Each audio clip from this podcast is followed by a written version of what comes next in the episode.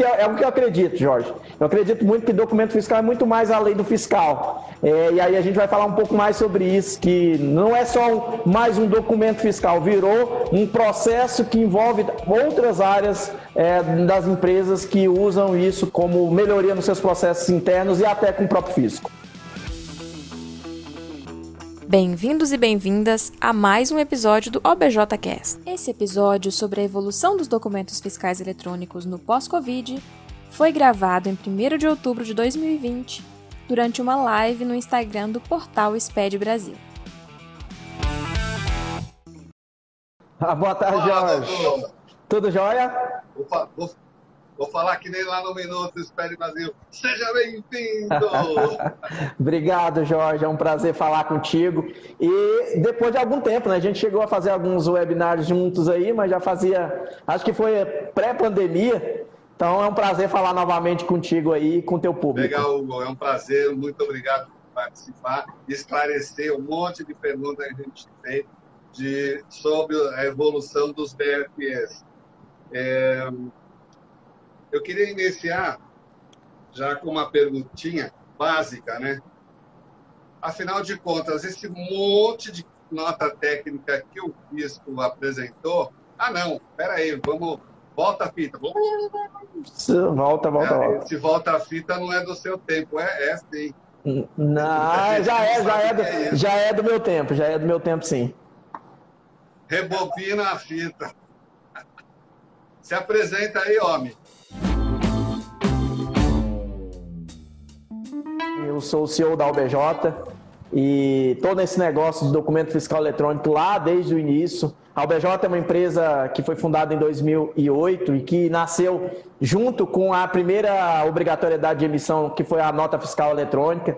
E aí estamos nesse mundo aí desde, desse, desde esse período, desde, na verdade desde 2006 e até agora. E vou te dizer que a gente tem é, muitas evoluções que os documentos fiscais eletrônicos estão trazendo e a UBJ é uma empresa que atende esses requisitos. Então, nosso, nosso negócio é emissão, recebimento, gestão, inteligência a partir de documento fiscal eletrônico e muito, é, muito afundado nesse negócio de documento fiscal e gerar, principalmente, gerar inovação a partir, a partir dos documentos fiscais eletrônicos. Porque é, é o que eu acredito, Jorge. Eu acredito muito que documento fiscal é muito mais a lei do fiscal. É, e aí a gente vai falar um pouco mais sobre isso, que não é só mais um documento fiscal, virou um processo que envolve outras áreas é, das empresas que usam isso como documento, como como melhoria nos seus processos internos e até com o próprio fisco.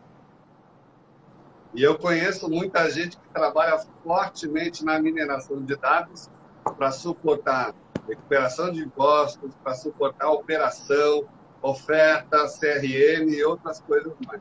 Sim. Então, mas explica para nós, tem um monte de nota, tem a nota, se for olhar mesmo, tem desde a nota 1. A gente está na 7, e vai vir a oito aí, teve reunião hoje, inclusive.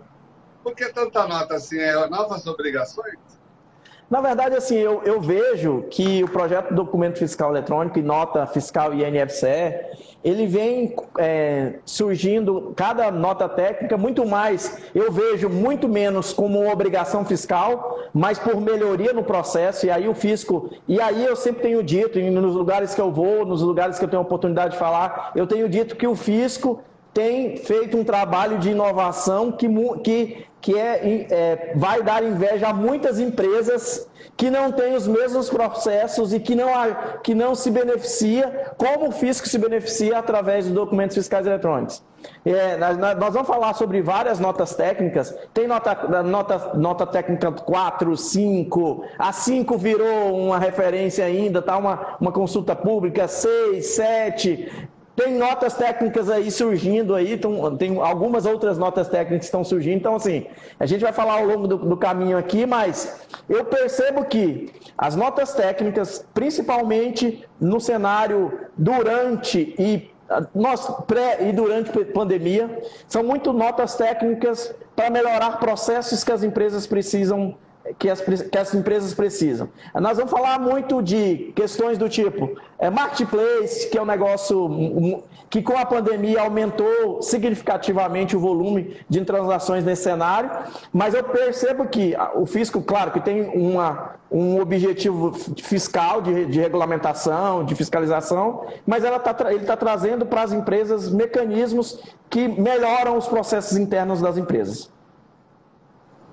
Hugo, você falou em marketplace. Eu virei nos últimos seis meses especialista no tema, revirei o planeta com esse assunto. Realmente, eu tive que fui estudar um modelo mexicano que entrou agora em junho com a nova tributação. E o fisco colocou aqui agora na nota 6 a questão do intermediador barra marketplace. O problema está criando uh, caos é porque tanto Bahia, Ceará, Mato Grosso e Rio de Janeiro colocaram essa questão da identificação do intermediador e colocou a responsabilidade solidária na frente também, né? na, na cola deles. Mas a questão do intermediador tem um problema. Existem vários modelos. Tem o cara que só oferece a página, aí a empresa vai atrás de um cara para meios de pagamento tem outro cara que faz o recebimento, e foi citado pelo fisco, uma das empresas que faz até o recebimento, e quando reembolsa o seller, é, ele exige a nota fiscal. Enfim, esse modelo, assim, como que o camarada vai conseguir identificar quem é ele vai colocar aqui?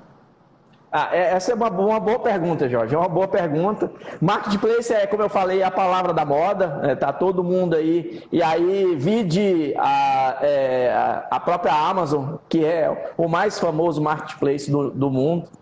E, na verdade, o que, que o fisco quer? Hoje, um dos grandes questões que o fisco tem é assim, saber, no modelo marketplace, é, a operação acontece, é a venda de uma empresa é, de um produto de uma empresa, mas sendo feita por um intermediador que é o próprio marketplace. Pensando nesse cenário. Ele quer identificar é, que a, a, né, no processo de emissão da nota fiscal eletrônica, é, consiga identificar quem é o intermediador e quem é a instituição de pagamento daquela, daquela operação. Para quê? Porque hoje o fisco ela, ele tem um processo que todas as, as administradoras financeiras, elas, por obrigação mensalmente, elas precisam entregar para o, o, o fisco as operações financeiras que ocorreram. E aí ele quer cruzar essa informação da operação financeira com o que o, o, o emitente da nota, que não é o marketplace, o, inter, o marketplace é o intermediário, para identificar se essas informações estão, se estão sendo cruzadas, estão batendo. Isso no, no modelo marketplace, eu estou falando de ah, muitos marketplace, mecanismo de, por exemplo, o iFood, eles querem, e aí tem uma coisa relevante que eles querem identificar, é é, como, é que eu, como é que essas notas fiscais estão associadas com as operações de pagamento. Porque é muito comum haver uma operação e não informar a instituição de pagamento, ou a própria instituição de pagamento não informar para o fisco é, que, aquela, que aqui houve uma operação que ela foi a responsável. Então, no final, eles querem fazer assim, claro, como eu falei, o, fisco tem uma, um, um não, não, nós não podemos deixar de lado o que, que o fisco quer. Ele quer fiscalizar. E ele quer criar mecanismos que essa, esse processo de fiscalização se, dá, se dê através de mineração, de data lakes, que eles consigam identificar, conciliando o que a empresa emitiu e quem é o marketplace e quem é a instituição de pagamento, e o que a instituição de pagamento está informando para o fisco. Nada mais é do que isso e esse é o objetivo dessa informação do, do intermediário e do, no processo do, do marketplace. É, o Estado de São Paulo ele já tem há algum tempo o arquivo magnético, acho que desde 2010. As empresas de marketplace são obrigadas a enviar todas as transações para a Cefaz e ela faz esse cruzamento. Por isso que no mês passado ela conseguiu fechar o cerco em relação a essas operações porque ela tem a base da nota fiscal e cruzando com os arquivos, o estoque não bate. O fisco hoje ele tem o estoque das empresas na mão. Se você acha que precisa fazer um bloco H, esquece, o fisco já tem o seu bloco H montado. Você só faz uma declaração, uma denúncia espontânea de, do que você reconhece como estoque. Ele vai ver se tem perdas para você estornar o imposto, porque ele já tem um número. Ô, Hugo, vamos falar da, da nota técnica 5, essa que ainda está em discussão, porque ela traz lá o campo de novo código de barras. Já não tem código de barras Hugo? Essa nota técnica, a 05 de 2020, é uma nota técnica que ela foi. Ela, ela tem um draft, ela não está publicada realmente. Ela tem uma consulta pública que foi que, que o fisco liberou, que na verdade ia até, o, até 10 de setembro, eles postergaram até 20 de setembro. E olhando aquela nota técnica, tem esse caso aí do código de barras. Só que aí a gente precisa entender, é, ah, já existe o código de barras que é o JETIM. Então não precisaria, em tese, do código de barras. Mas o que, que acontece? As empresas foram. Isso é uma solicitação das empresas. Muitas empresas elas não têm informação de um, de um jetim no produto. Por exemplo, ah, eu quero jetim, eu quero. É, e, e, antes eles tinham. E como é que eles faziam, né? Que, é, uma maçã, por exemplo. Vou comprar um, uma maçã no supermercado. Ela não tem o jetim. E aí o que, que as empresas faziam? Colocavam essa informação que é o código de barras dela, na informação do Jetim. Só que o Jetim começou a ser uh, validado. Então, eles começaram a tomar rejeição. Então, o que, que, que, que as empresas estão solicitando? Para os produtos que não tenham o Jetim, é, de acordo com a GS1, ele criou um código interno da empresa, que a empresa pode utilizar, para maçã, para as frutas, para coisas que não tem Jetim, para que, elas consigam, que eles consigam informar nesse código a informação e, a, e, a, e o fisco não é, rejeitar um documento porque eles estavam informando esse dado no campo de jetim.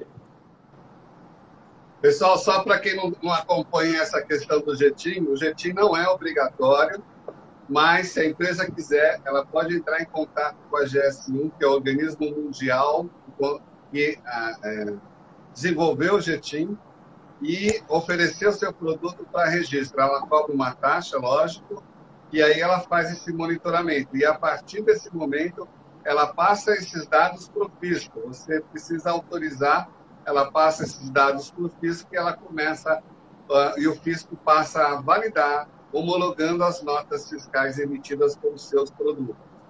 Quero destacar o que foi comentado hoje, que é o seguinte: o fisco também tem uma ferramenta chamada Menor Preço, onde ele faz o monitoramento da região em que você está, que você quer pesquisar sobre o preço de um produto, de acordo com as informações prestadas na nota fiscal de consumidor eletrônico. E o que o fisco observou? Quando o produto tem foto, ele tem um apelo maior e as pessoas buscam aqueles produtos que têm foto. Estou dando uma dica para vocês, que vai que você está nesse momento aí de definição da página, do marketplace, etc., priorize a foto, porque se eu vou comprar um produto, imagine vocês mesmos, né? Se você vai comprar um produto, um não tem foto e o outro tem a foto do produto, você vai comprar a, aquele produto que tem foto. Isso é estatístico, isso é científico também. Quem não é então, visto não é lembrado, né? Lá na Oi? Quem não é visto não é lembrado, literalmente, né? É isso aí tem que fazer um trabalho muito bom na hora que você coloca seu marketplace com a NCM, com o Jetim, ou sem o Jetim, mas com o código de barras, para você ser visto, ser identificado pelo usuário. Me, é então, menor... notas também, eles estão colocando, a nota 5 em especial, está colocando informações de FISCOFINS ST, como é, informações de indicadores. O fisco está ficando esperto, né? Na verdade, Jorge, o fisco já é, é, já está esperto, já tem muito tempo.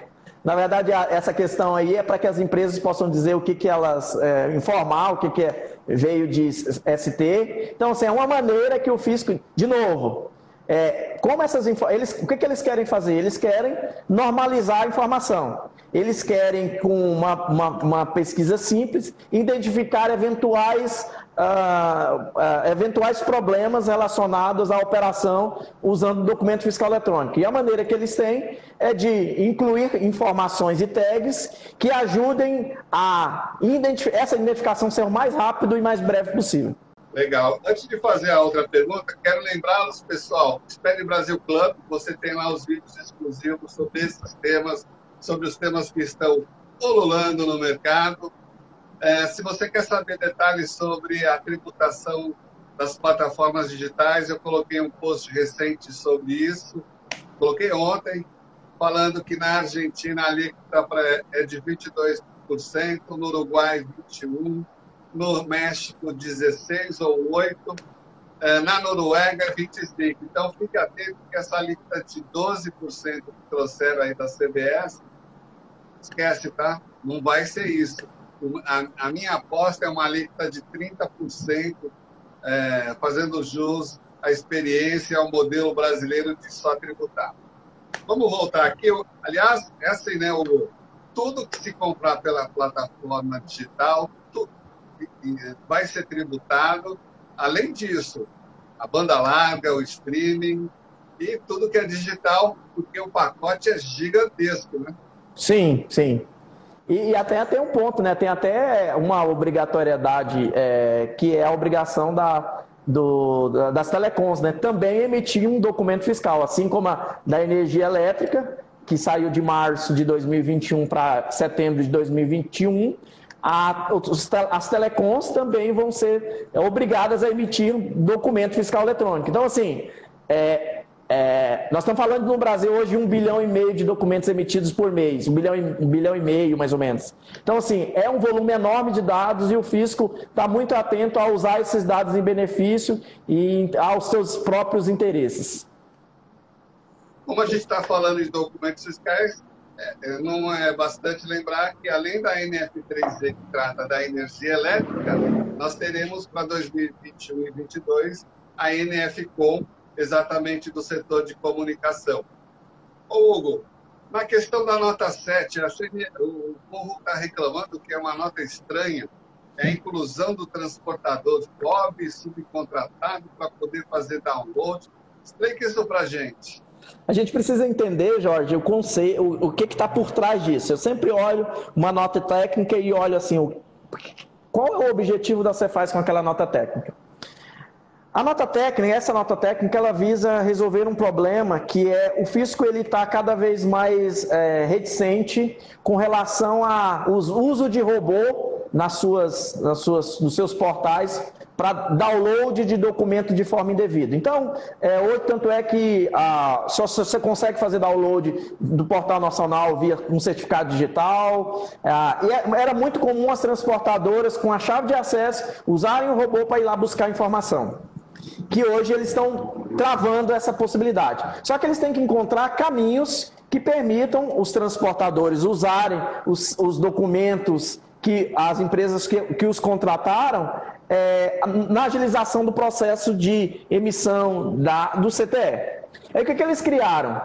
E aí tem uma questão aqui que, é, que eu vejo como bem relevante, que vai estar vai, vai tá muito associado ao cenário do, do, no WMS que, que acontece hoje? Quando uma empresa, por exemplo, alguém emite uma nota fiscal eletrônica e lá tem os dados do transportador, geralmente a empresa não sabe quem, quem será o transportador que vai é, receber aquela mercadoria e transportar aquela mercadoria. É muito comum isso acontecer. Nós temos vários clientes que ele não sabe, no momento do, do faturamento da nota, quem é a empresa que vai, que vai emitir a nota. Que vai, qual é o transportador que vai receber aquela. É, que vai fazer aquela, aquele transporte.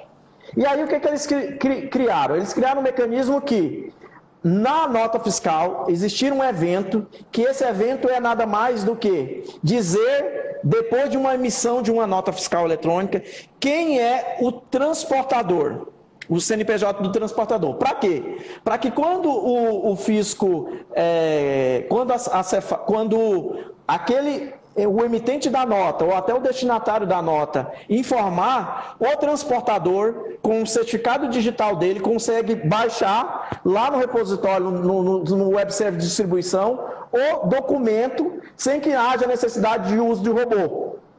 E aí dá a segurança de que quem usa o, o dado é realmente o dono dela só que aí gera a necessidade de gerar o evento. O que, que deve acontecer? E aí eu fui, fui questionar, perguntar assim, tá, mas isso faz sentido? Porque vai, imagina uma empresa com 100 mil notas por mês e que ela, ele não sabe quem é o transportador. Como é que vai ser isso? Vai ter que ficar gerando evento, evento? Conversando com uma, uma, pessoa do ramo de distribuição, ela disse assim, é, Hugo, isso é uma das demandas, das maiores demandas que o, WMS tem, que é um módulo é, de logística.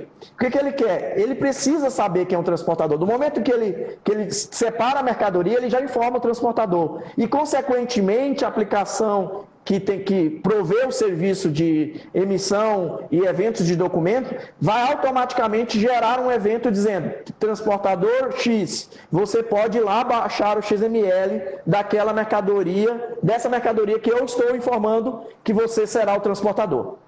Assim que ele recebe a informação, a alocação do transportador. Mas aí não é frete pobre. Mas também tem, tem o FETFOB e o, o, é o CIFFOB, na verdade, né? O que, que acontece? Pode ser que, vamos pensar num cenário de, é, do, do emitente, tem uma mercadoria que ele vai despachar para um destinatário, e o destinatário é o dono, é o responsável por pagar a mercado, ah, o transporte, que é o, o CIF. FOB. FOB. Eu sempre confundo. O destinatário é o FOB. É, o destinatário é o FOB. Como é que vai acontecer? O destinatário também vai ter a prerrogativa, no momento que ele receber a mercadoria, de gerar um evento dizendo: transportadora, pode baixar o XML, porque eu estou informando o, CN, o, seu, o seu CNPJ para fazer o download do XML e, bus, e fazer o processo de geração do CTE para buscar na mercadoria lá no emitente e entregar para mim como destinatário. Show e aí tem, aí, a, Aí tem um terceiro cenário, que é o redespacho. Tem o de redespacho. Ah, é. que, que aí nós temos, por exemplo, nós temos clientes transportadoras que eles contratam outros transportadores para fazer a mercado, a, o transporte. Então, é, vamos pensar, eu vou emitir uma nota fiscal é, para o destinatário Jorge. E aí eu não informo que é o Jorge que vai transportar a mercadoria. E aí o que, que eu vou fazer? Vou informar. Transportador é o, o Zé, o, o, seu Zé é o transportador que vai transportar essa mercadoria. Informo o CNPJ dele. Só que não é ele que vai fazer o transporte para o Jorge.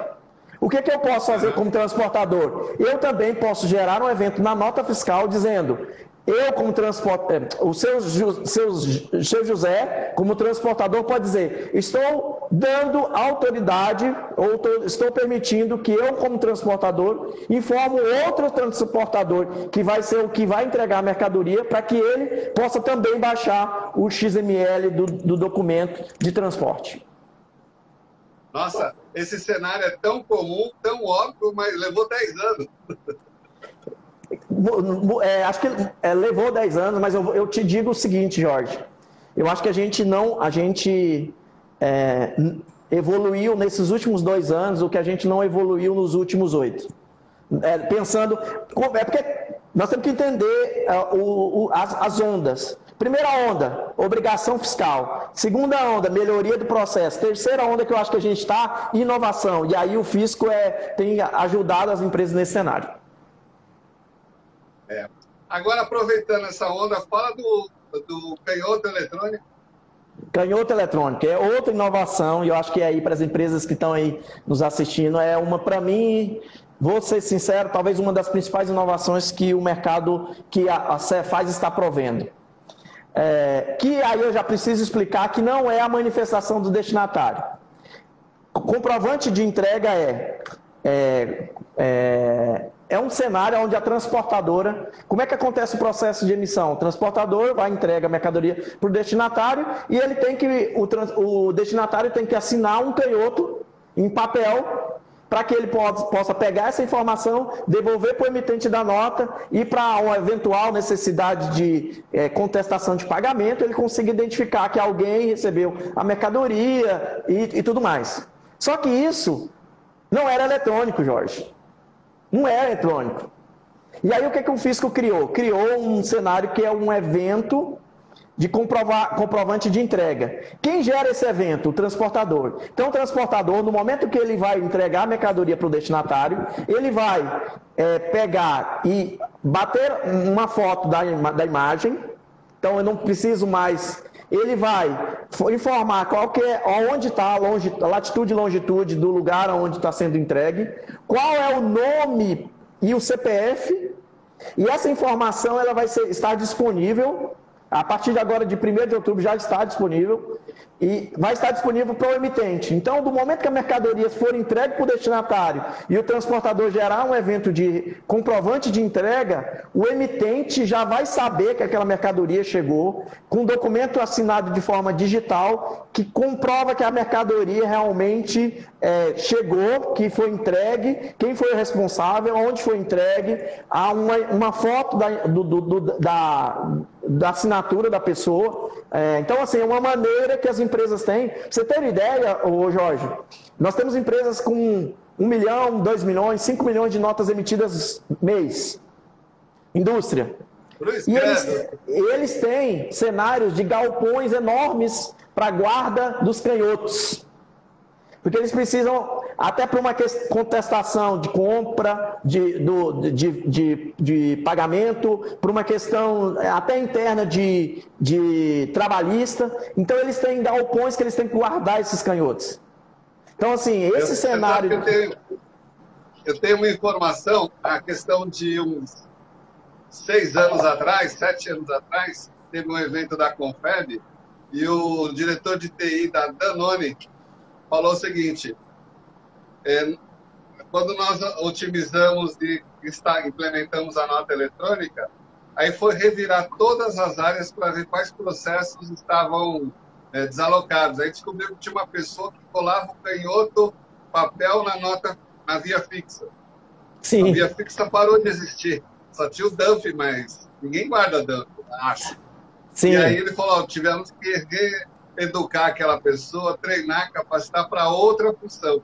A mesma coisa acontece agora, né? Tem que criar um novo processo, armazenamento em nuvem, com identificação metadado, ou seja, tem um processo, como eu disse lá no início, tem novos processos a serem ajustados e criados por conta dessas inovações. É, as empresas precisam perceber que essas evoluções elas é, querendo ou não, elas vão acontecer. Como é que eu me beneficio delas? Esse é o ponto. E até fazendo um spoiler Exatamente. aqui, fazendo um spoiler, não sei nem se eu posso, você falou da Danone, na semana que vem, no dia 8 na quinta-feira que vem, nós temos um webinar com a Danone. É, a Danone é um dos clientes nossos. Nós vamos falar sobre o processo de gestão de documentos fiscais eletrônicos. Então, acompanhe nos nossos canais lá, nos canais da UBJ.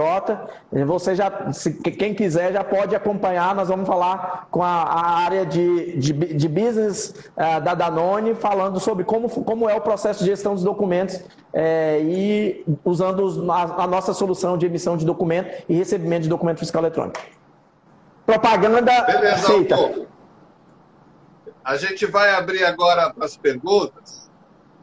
E tem algumas perguntinhas aqui, o pessoal quiser fazê-las. É, a Jana Bertoni está perguntando assim: este evento é posterior à nota fiscal eletrônica autorizada? A questão da, da autorização, né? Sim. Aquela pergunta do. Qual, qual é o nome dela? É, a Jana. Jana, é, é um, um evento após a emissão, depois de uma. É, o que, que acontece? Emissão de uma nota fiscal, depois, como, como se você não tem o dado do transportador, você gera um evento dizendo que o transportador é o CNPJ-X, e aí, a partir desse momento, ele já tem a possibilidade de ter acesso ao documento. A Ellen a Ellen está perguntando o seguinte: e nos dados de transportador da, na NFE, poderá deixar em branco, inclusive placa? O dado da, do transporte. É, o dado do transporte, é, na verdade, essa, esse, essa informação não é obrigatória, né?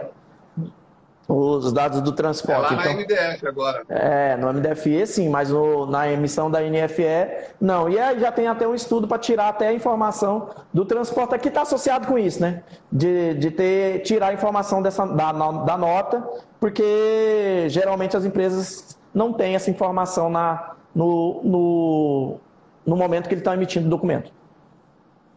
Só para alinhar, pessoal, é, a questão de uns cinco anos para cá, o Fisco tem trabalhado em transformar o MDF no documento logístico, o CTE como documento fiscal para suporte do ICMS da operação.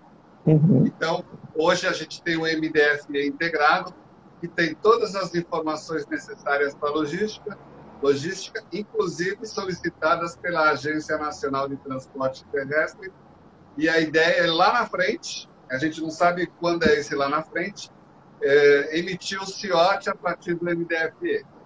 O MDFE integrado traz todas essas novidades, previsto para janeiro, foi postergado diversas vezes, foi implementado sem a regra de validação e recentemente eles colocaram lá a, a, em funcionamento algumas regras.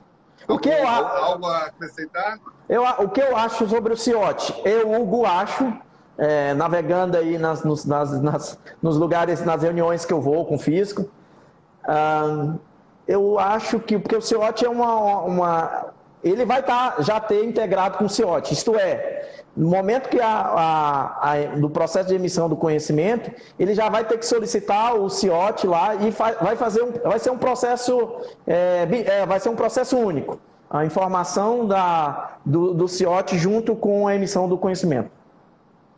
É, porque hoje é um retrabalho e muita gente reclama disso. Né? Sim. Tem uma pergunta aqui que pulou. A Ellen está perguntando se o comprovante entrega eletrônico se tornará obrigatório em algum momento? Eu não acho que se tornará obrigatório, mas o ganho, o ganho é tão grande, Jorge, que as coisas começam. É, quando que uma coisa passa a, a fazer sentido e que não tem outra alternativa? Ou é obrigação, que eu acho que não vai ser o caminho, ou quando a melhoria de processo é tão enorme que você não precisa obrigar ninguém a fazer. E eu, eu acredito nesse segundo, nesse segundo cenário aí, que é o cenário de, uh, de ser um processo tão melhorado que as empresas precisam se pensar. Aí a pergunta que talvez você faça é a seguinte: tá, mas existe algum respaldo é, jurídico disso? Foi feita essa pergunta lá no encontro que nós tivemos com Álvaro Bahia. O que ele disse foi o seguinte: não existe respaldo jurídico, porque é, o fisco não é jurídico, na verdade, né? Mas o benefício é tão grande que você vai deixar de ter um, um, processo que melhora a sua identificação através de, de eletrônico para ter um, um, documento em papel só por uma questão de eventual necessidade de, de, de uma questão jurídica. Então, eu acredito mais nesse processo de, de, do processo ser tão melhorado que as pessoas nem pensem para o lado, para os outros lados. Eu, eu, queria fazer uma pontuação nesse item, pessoal. O comprovante de entrega, ou canhoto, como a gente fala, ele foi criado ano passado, as transportadoras recebem naturalmente. Aí as empresas falaram, ah, eu também quero. E a partir de 30 do 9, as empresas agora já têm acesso à mesma informação do transportador. Não precisa fazer manifestação nenhuma, nada disso. A partir do momento que o camarada gerou o canhoto, a empresa emitente da nota também recebe. Hugo, vamos aproveitar e falar um pouco do Jetim. Acho que, que talvez, bastante... Jorge, tem uma, uma pergunta que acho que é relevante, é, é, falar sobre essa questão do comprovante de entrega, que é assim, ó, uma outra coisa que o fisco criou. É, a, como é que é o processo? Se eu fizer uma, um evento de manifestação de uma nota fiscal, eu não consigo mais cancelar o documento. Eu, é, o, o, emitente não consegue é, é, cancelar o documento. O que vai acontecer no comprovante de entrega é a mesma coisa. Se houver um evento de comprovante de entrega registrado por uma transportadora para um destinatário, o emitente não terá mais a possibilidade de cancelar aquele documento. Aí tem grandes ganhos aí, né? Ganhos enormes aí também, né? É. E sabe o que, é que vai acontecer, é, Jorge? Sabe o que vai acontecer? Transportadoras, que a transportadora não é obrigada a fazer isso. Transportadoras vão ser obrigadas pelos, pelos, pelas empresas que contratam ela a, a, a ter esse evento e porque é melhoria no processo dela. É verdade. E é, a gente vai entrar nesse assunto daqui a pouco, mas eu queria falar um pouco do, do Jetim, porque foi um tema de hoje de um talk sobre isso com o Álvaro, e as empresas ainda não entenderam a, a, a importância do Jetim principalmente aquelas que são donas do Jetim, não aqueles que não querem cadastrar, ok, tem custo, mas as donas do Jetim esquecem que eles precisam ser atualizados. E esse é o grande problema. O número que a gente levantou é que 30% do mercado tem Jetim desatualizado. Como é que vai funcionar esse modelo agora, Hugo? Tá. Até uma. A gente, eu também estava na reunião hoje com o Álvaro. Uma das coisas que ele me, me, me, Uma informação que ele trouxe, e é uma informação extremamente relevante, é. é o que, que, vai acontecer? O que, que o fisco está caminhando? Isso é uma coisa que no ano passado se, se falou muito e acabou não andando. 2020, por causa da pandemia, as coisas não aconteceram. E eu acho que vai acontecer em 2021, que é o cadastro centralizado de Jetim. É, o, o Jetim, por exemplo, é, o Jetim é um, é uma, é um, é um, é um, um o GS1 é um órgão que regulariza o Jetim. Só que muitas empresas não têm o jetinho. Mas algumas empresas têm. Então, o fabricante precisa, ele pode solicitar um jetim, é, um, número de identificação, identificação do produto dele. E aí agora existe um convênio entre, o entre a GS1 e o fisco para que haja um, um, serviço centralizado de todos os jetins no país, é, sendo provido armazenado pela Secretaria de Fazenda, pela, pela Cefaz do Rio Grande do Sul. E aí o que, que precisa acontecer? O dono da marca precisa dizer: eu estou liberando para que aquele jetim possa ser disponibilizado para o fisco. O que, que o fisco quer? A gente, você falou a respeito da questão da, do menor preço Brasil. O, o, o, Jetim é importantíssimo no melhor preço Brasil, porque sem o Jetim ele não consegue identificar que a, a Coca-Cola de 200 ml, de, um, um, de 350 ml, de um litro, é são coisas diferentes. E aí ele, eles precisam fazer essa identificação, e aí a informação que ele deu foi, é, eles pegaram a, ba a, a, base lá do, do cadastro, é, cadastro unificado, cadastro centralizado, e pegaram as informações da GS1. E o que eles viram, Jorge, é que 50% das, informações, e aí cruzaram com as notas fiscais, né? 50% das informações dos documentos não estão no, não estão no cadastro centralizado e não estão na GS1. Consequentemente, se eles começassem a validar esse documento, ia tomar 50% de rejeição de nota fiscal eletrônica no país. Isso é inviável. O que, que eles estão criando? Eles estão criando mecanismos. Tem jetim, brinquedo tem jetim, uh, cigarro tem jetim. Então eles querem fazer um processo de validação de jetim, obrigação de jetim a partir de setembro de 2021, sendo que uh, eles vão começar em, em ondas. Como foi a nota fiscal eletrônica? É, combustível, medicamento, cigarro, eles vão fazer assim, porque eles sabem que, por exemplo, a qualidade do dado do produto brinquedo, do produto medicamento, ele já está muito melhor do que ele criar uma regra para todo mundo e parar o país por causa de uma validação de jetim. E tem uma coisa a mais. Acho que tem uma coisa complementar a mais aí. Eles, a partir de setembro de 2021, eles vão criar um processo de autorização com alertas, com ressalvas. O que, que é isso? É uma coisa que eles criaram, eu gostei bastante, achei muito interessante, que é o seguinte: eles vão criar um mecanismo que vão autorizar os documentos que serão emitidos. Por exemplo, você tem um jetim. Esse jetim você está informando para o fisco e aí o fisco, por algum motivo, não tem, ou esse jetim está errado. Ele vai autorizar aquele documento e vai te devolver na mensagem do retorno da autorização de que aquele jetim está errado, você tem até 30 dias para corrigir. O que, que é corrigir? Então ele vai corrigir a nota que ele já emitiu? Não. A nota que já emitiu está autorizada, continua como autorizada, ele não tem que fazer nada com aquela, com aquilo. Mas daqui 30 dias, se ele tentar emitir uma nota fiscal eletrônica usando aquele mesmo jetim, ele vai tomar uma rejeição porque o jetim está errado e o fisco te informou 30 dias antes para que você possa regularizar. Porque é muito comum a, a empresa receber um produto não saber o jetim, informar o jetim qualquer, precisa vender a mercadoria e aí se, ele, se acontecer isso hoje, com validação, ele não vai conseguir. Mas com essa questão de autorização com alerta, ele vai ter um tempo para corrigir para as próximas autorizações daqui a 30 dias. Pessoal, isso que o Hugo falou é super importante. Vou assumir meu papel de Tex Evangelista que é o Evangelho do Tex, para poder explicar isso na operação, significa o seguinte: é, isso tem uma repercussão na sua relação com o fornecedor, o código de produto que você tem do jeitinho do seu fornecedor está desatualizado, você precisa proceder à atualização com o seu fornecedor. E pode acontecer que o fornecedor esteja desatualizado em relação a GS1, porque precisa pagar anuidade para poder fazer toda a atualização.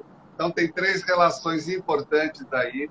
Então, eh, o que, que vai acontecer? Isso vai repercutir, por exemplo, em São Paulo, na, no nos conformes, porque o seu dado está irregular, vai afetar o seu rating de nota atribuída pelo fisco, de nota atribuída ao fornecedor, entre outras coisas, além, é claro, de você não poder faturar com aquele produto. Então, é por isso que o fisco está dando um ano para você correr atrás desse cadastro.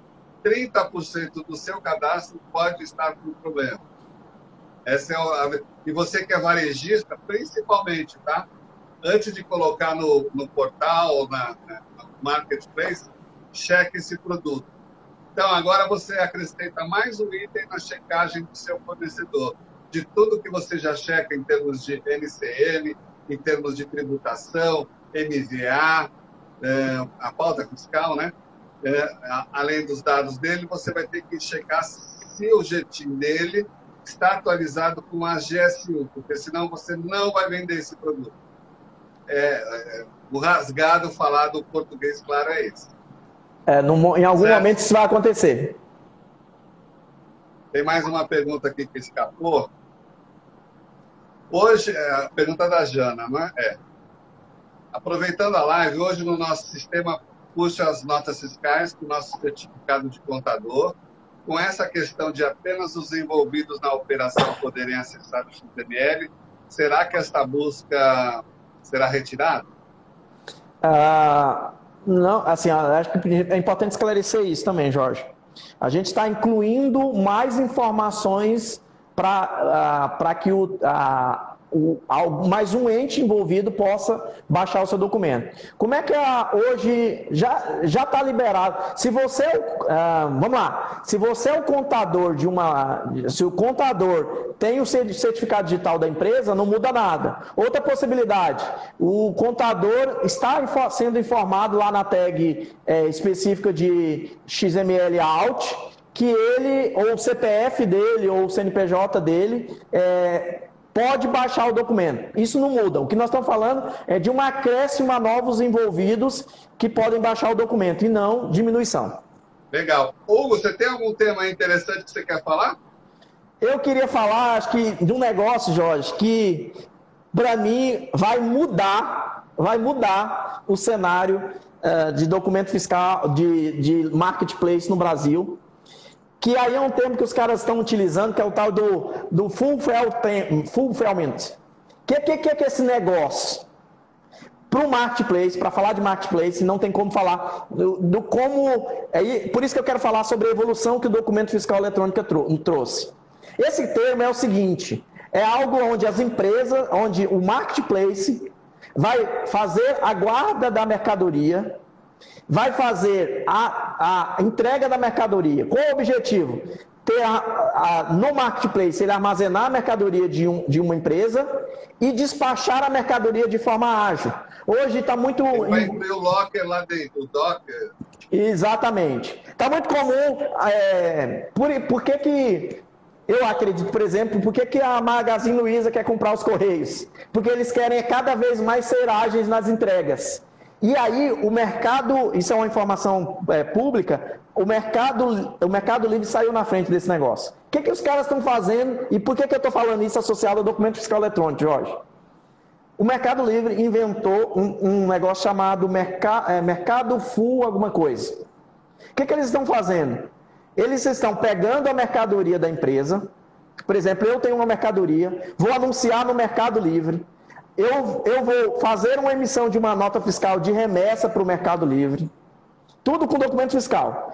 O, o, produto vai ser armazenado no Mercado Livre, lá no galpão, no docker lá deles. E o que, que eles vão fazer? Eles vão, é, eu vou informar qual que é a tributação do produto. De lá mesmo, ele vai emitir a nota fiscal eletrônica com o meu certificado digital Ele vai despachar a mercadoria com as minhas embalagens, com tudo meu. Ele vai ser responsável por fazer a gestão de entrega dessa mercadoria. E o cliente, o dono da mercadoria, fica responsável só com pós-venda. Só com o produto veio com problema, alguma coisa associada a isso. Mas a partir do momento que um produto é, é, é anunciado no Mercado Livre, ele vai fazer todo o processo de emissão, de, emissão de, de, de da nota fiscal, é, ele vai fazer devolução se for necessário, ele vai fazer despacho.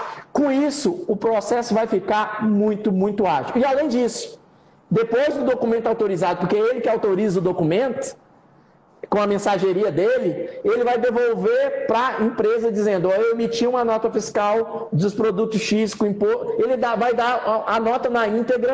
Com isso, meu amigo, está diminuindo enormemente a questão logística e diminuição de custo de logística para o responsável da mercadoria, é, redução de armazenamento, porque a mercadoria não está armazenada com ele. Então, assim, é um negócio que eu vou te dizer que vai estar ou vai abalar o mercado de entrega no modelo marketplace no país. Mas aí ele vai ocupar uma vaga tua também, né? Ah, na verdade, assim, eu sou mensageria, né? Então, assim, é, ele, vai, ele vai fazer isso, claro, ele, no, no cenário ele vai... Terceirizar. No terceiro, sim, sim. E o que, que, ele, vai, o que, que ele vai fazer? Ele vai... É, até a emissão da nota de remessa ele vai fazer, o Jorge. Um negócio assim. Eu vou te dizer, isso muda até a forma como os, os RPs trabalham hoje. Porque a mercadoria, ele não tem essa mercadoria mais. Como é que ele vai controlar estoque? Ele não tem aquela. É, é, quem diz o que tem, eles vão usar uma nota, uma série específica e eles vão controlar a numeração. Então o RP só vai receber o retorno da informação. Então, assim, já tem API para isso. O Mercado Livre está avançando muito e aí, por isso, da, da, da nota técnica 04 que fala da etiqueta, é, tudo isso pensando como o país está avançando no cenário de e-commerce. Hugo, chegamos ao final. A gente já, daqui a pouco eles desligam a gente. Se você quiser fazer as suas últimas considerações, ah, queria agradecer a sua participação.